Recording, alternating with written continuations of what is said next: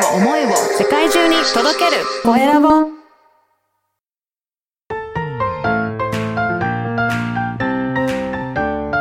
聞く力能力技術魅力があるのに伝わらない社長へ。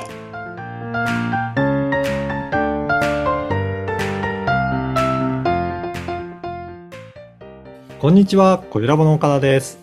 こんにちはアシスタントのあまねです。本日もよろしくお願いしますよろしくお願いします。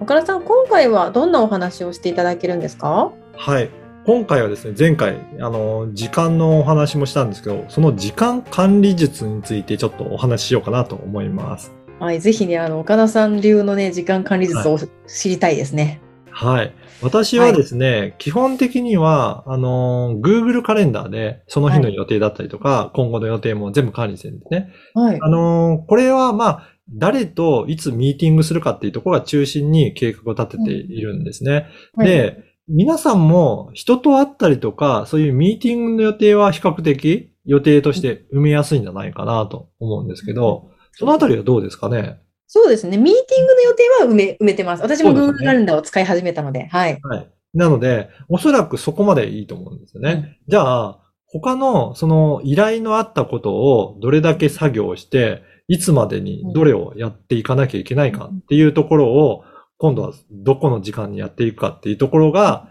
やっぱり難しいところかなと思うんですけど、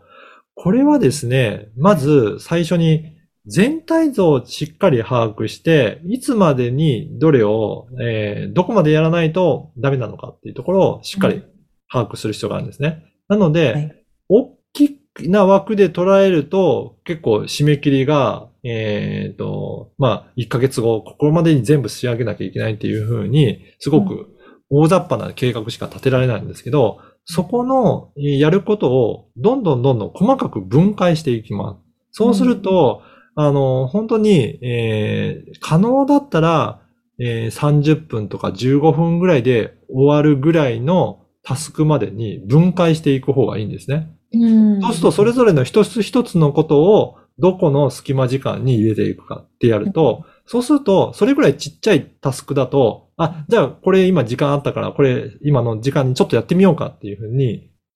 実はモチベーションも上げやすかったりとかします。へー分解した方が。そうですね。ちっちゃい方がですね。なので、うんそれをしっかりと、えー分解しながら、それぞれこれをどこまでにやろうとかっていうのを計画を立ててやっていきます。うんでそういった計画を立てながらやるのも一つポイントですが、もう一つ大切なのは、あの、私は完成度が6割ぐらいでもう一回相手に出しちゃうっていうことを結構してますね。はいで、これの、えーいいポイントは、あの、もし方向性が大きく違った場合は、その時点で修正が可能ですね。例えば9割とか、もうほぼ完成している状態で提出して、いや、これ全く違うよって言われたら、そこからまた修正して作り直さなきゃいけないんで、すごく手戻りが大きくなってしまうんですね。なので、ある程度な状態の時に一度相手に確認してもらう。で、実は6割やって、その残りをまた6割の精度でやると、これもう、えっ、と、86%とか、そう8割超えるぐらいの精度になっていくので、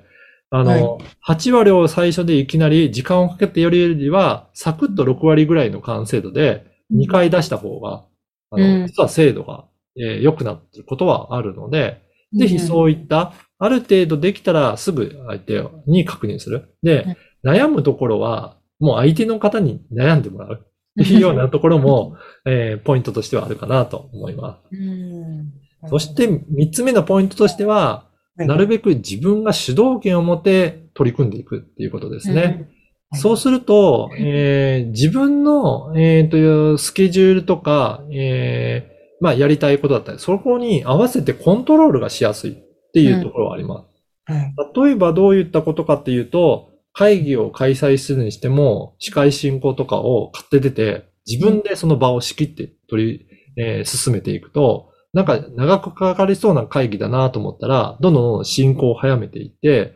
えー意見を、えーどんどん積極的に出してもらうとやるとか、あとは話の長い人がいれば、そこをうまく、えー調整して、なんかうん。切り上げていただけるような、えー進行をしてみるとか、なんかそういったことをあうまくできるようになると、その場をコントロールすることができるので、本当にはい自分で、えー時間を、えー作っていけるんじゃないかなと思います。うんで、そういった、まあ、仕事の、まあ、まずは実績を把握する。そして、6割の完成度で提出する。で、最後は、まあ、自分が主導権を持っていろいろ取り組むっていうことが大切かなと思います。はい、ちょっと頑張って実行してみたいと思います。まずね、チェックするところから、実態把握からやってみるといいかと思います。そうですね。一番簡単そうなじ実態把握からやってみたいと思います。はい。ありがとうございます。今回は時間管理術についてお聞きしました。LINE 公式でもビジネスに関することや、ポッドキャスト活用方法なども掲載しています。よかったらチェックしてみてください。それでは次回もお楽しみに。